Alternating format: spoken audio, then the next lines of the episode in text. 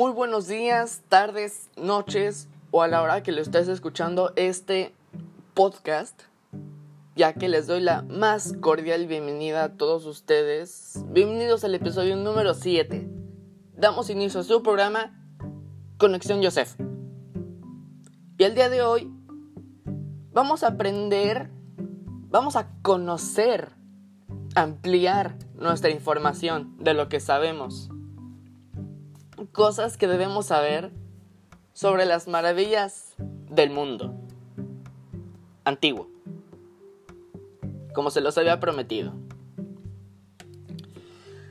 Este episodio lo he planeado la semana pasada porque me empezó a gustar y porque la verdad es un tema que no mundo todo conoce aunque no te lo llegan a enseñar en la escuela, pero sí debes de aprenderla. Pero volvamos al punto. Bienvenidos al episodio número 7, claro que sí.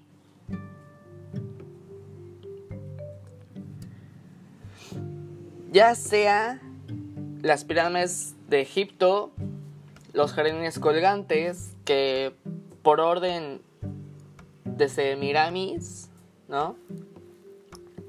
Se construyeron en Babilonia.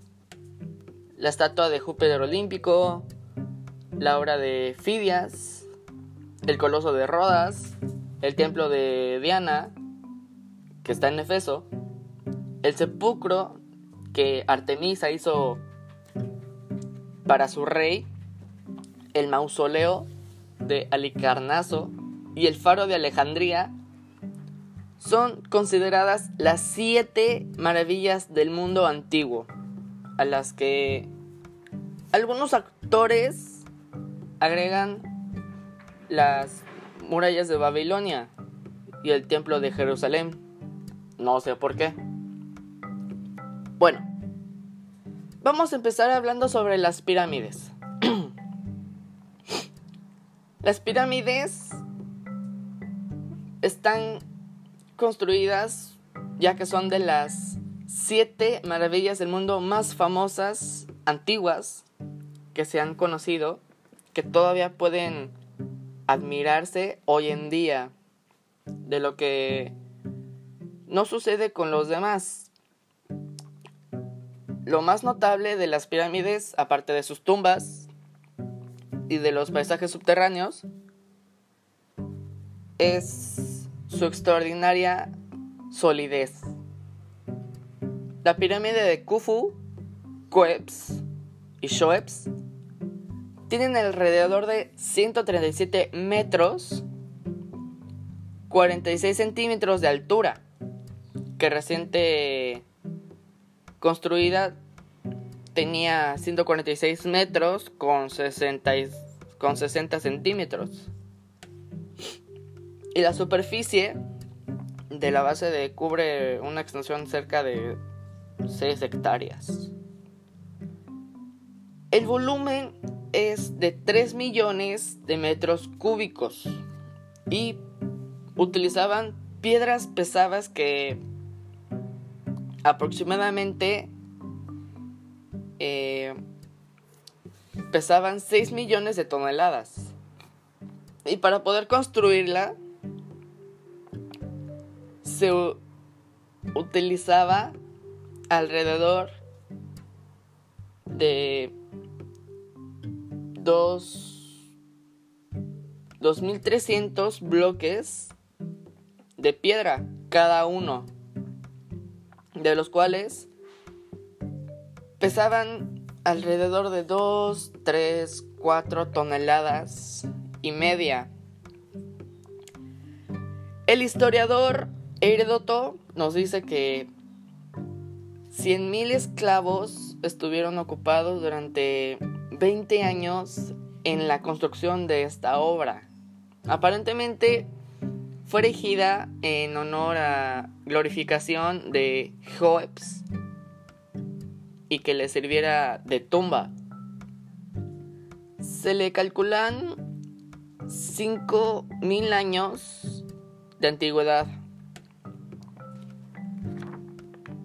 El monumento es de piedra caliza, excepto los corredores. El famoso Kefren, sucesor de Coeps, construyó también su pirámide. La tercera gran pirámide es la de Misrinos, que cuyo nombre es Ger. ¿Qué quiere decir? Alta, aunque en realidad es más baja que las otras. Las tres tienen diferentes alturas, ¿no? Por lo cual podemos diferenciarlas, ¿no? Hay tres o cuatro pirámides.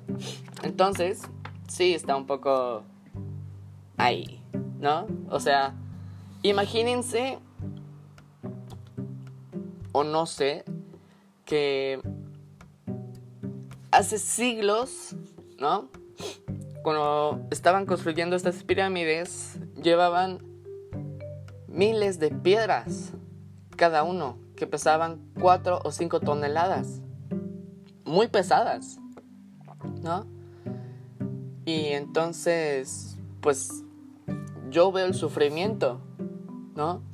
Entonces, empezaron cargando y cargando y cargando. Es como construir una casa, ¿no? Pero, ¿de qué está construida la casa? ¿De los tres, de los tres puerquitos? No. Bueno, sí. Nada más que el último es otro. Pero de paja, de paja no es. De... Ay, no me acuerdo. De otro cerdito que no me acuerdo de qué era su casa. Y el último, de ladrillos.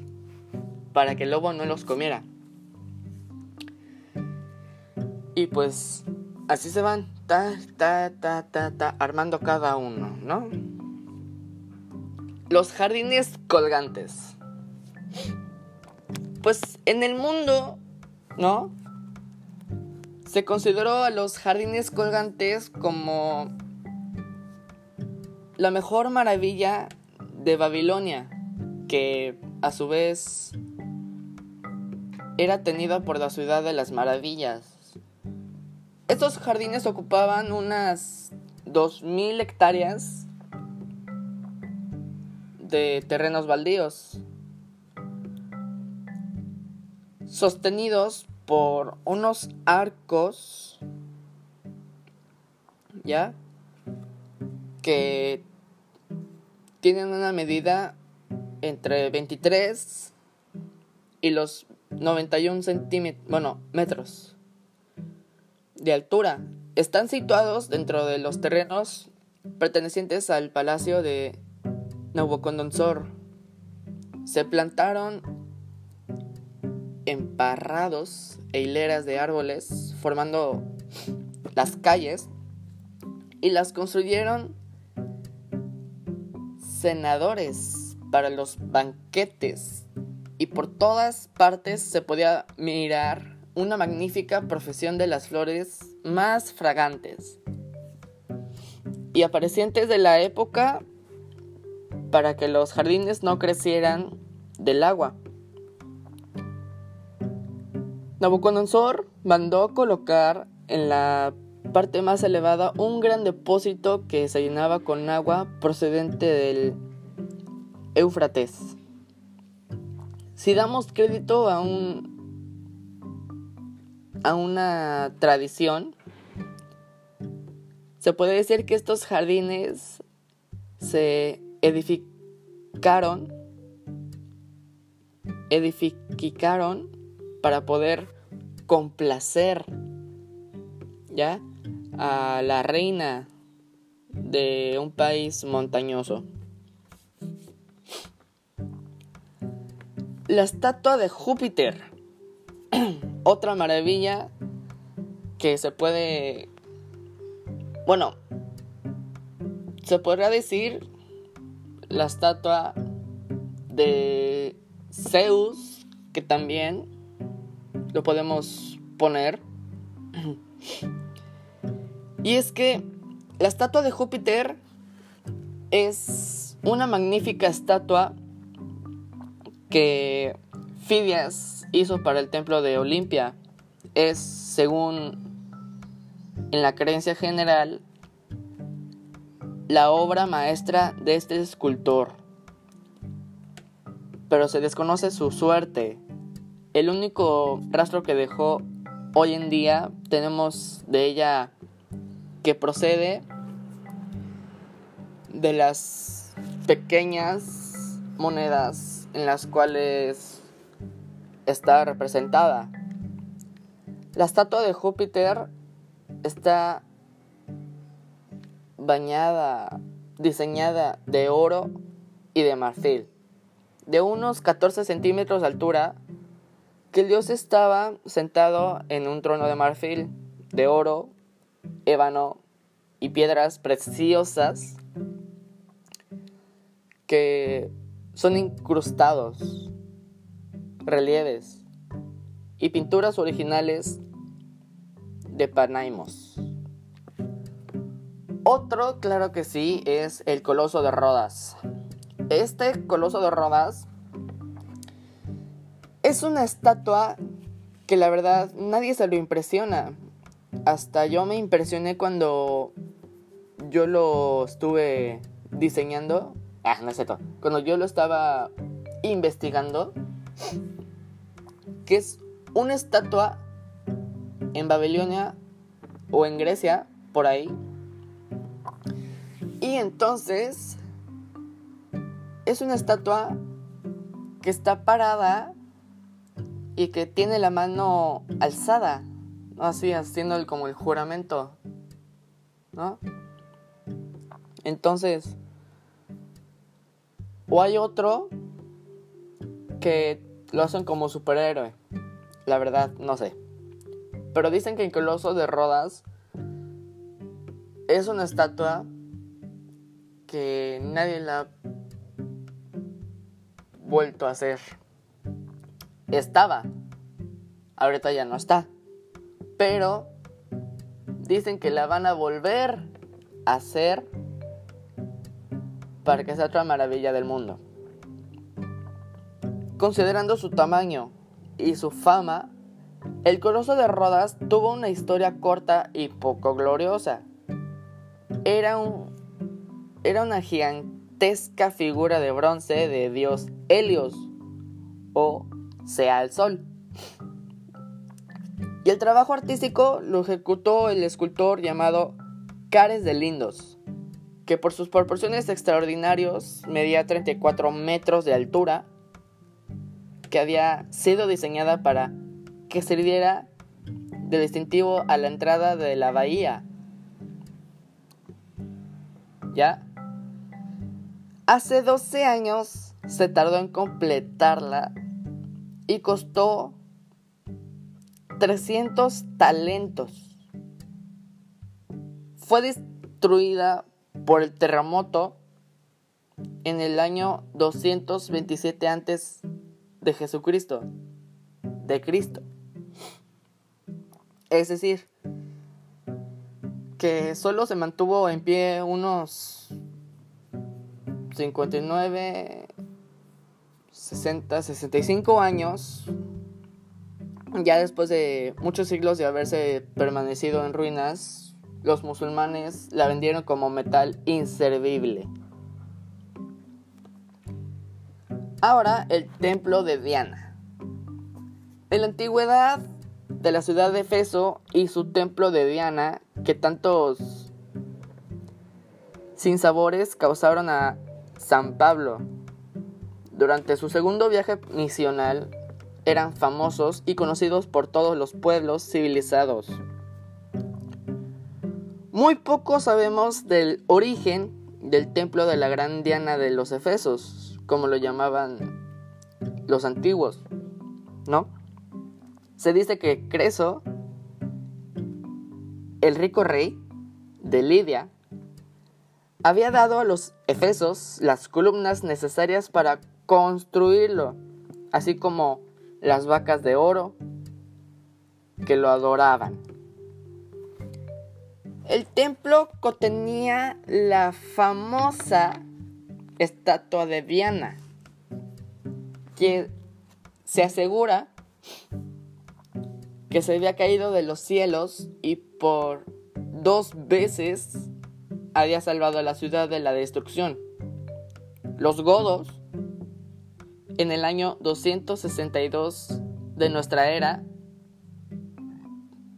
lo, la devastaron juntamente con el templo. Las excavaciones han demostrado que los templos en aquella época ocupaban alrededor de 7 o 8 metros cuadrados de terreno que los únicos restos que se conservan en el templo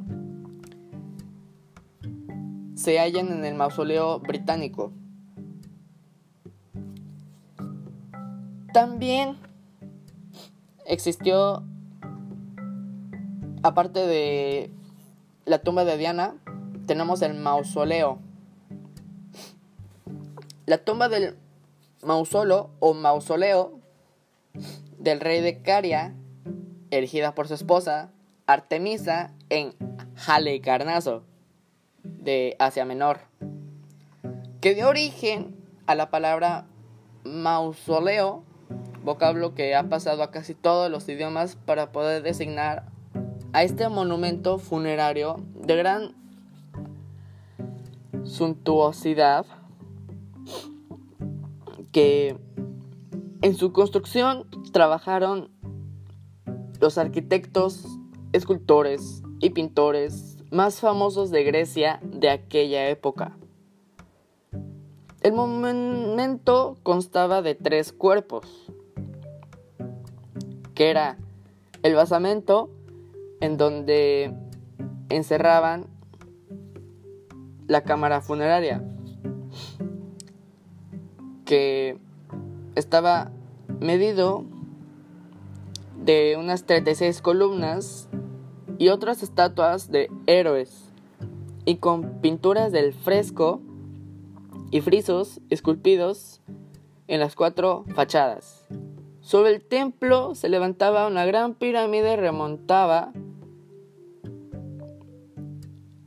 el mausoleo y Artemisa. El mausoleo tenía una altura de 42 metros, erigida sobre una colina y rodeado por una explanada a los que ascendía por medio de escaleras y rampas.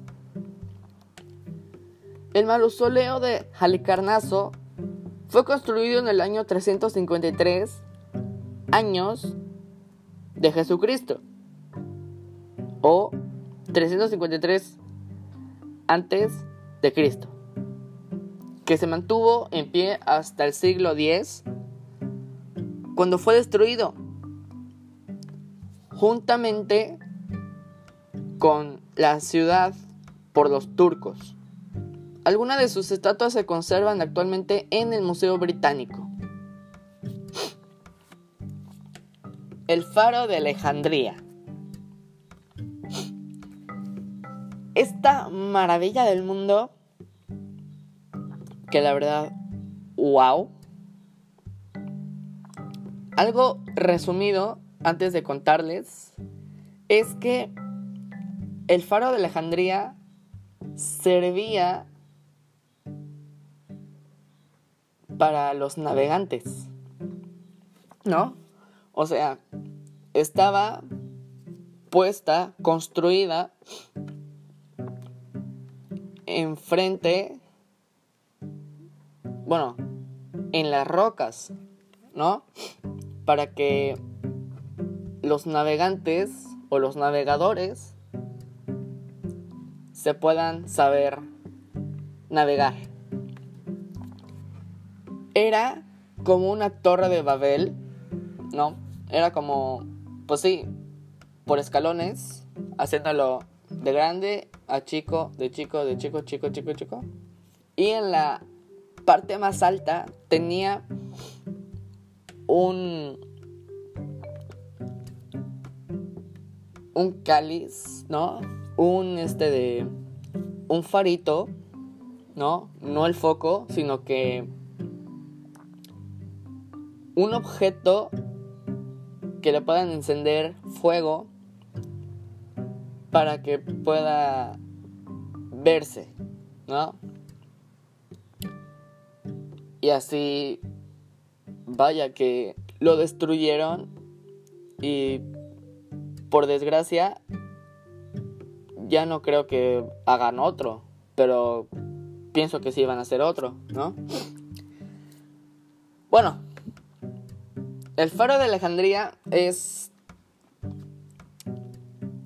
edificado por Sócrates de Gidno bajo el reinado de Ptolomeo II, hace tres siglos antes de Cristo. Y se llamaba así porque ha sido edificado en la sigla de Faros a la entrada del puerto de Alejandría.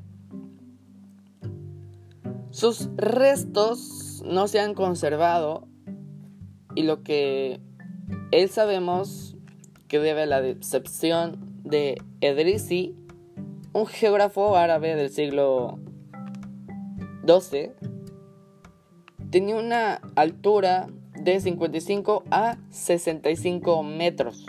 Su planta era cuadrada y sobre ella se elevaban sucesivas torres, edificando con similares unidos por juntas de plomo fundido que las daban gran solidez. Estaba además recubierto de mármol blanco. En su parte más alta se encendían hogueras para indicar a los navegantes la entrada del puerto.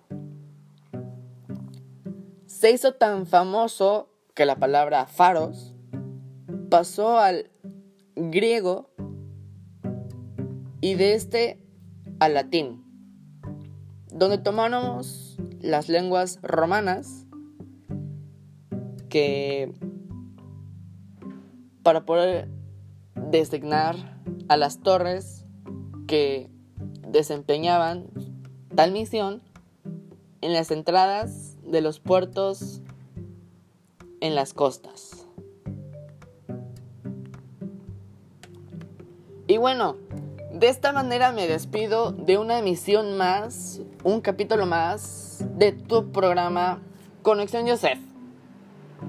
Recuérdenme seguirme en Instagram como Joseph Vince o FC. Y anímense a adentrarse en el mundo de la historia. Hasta la próxima.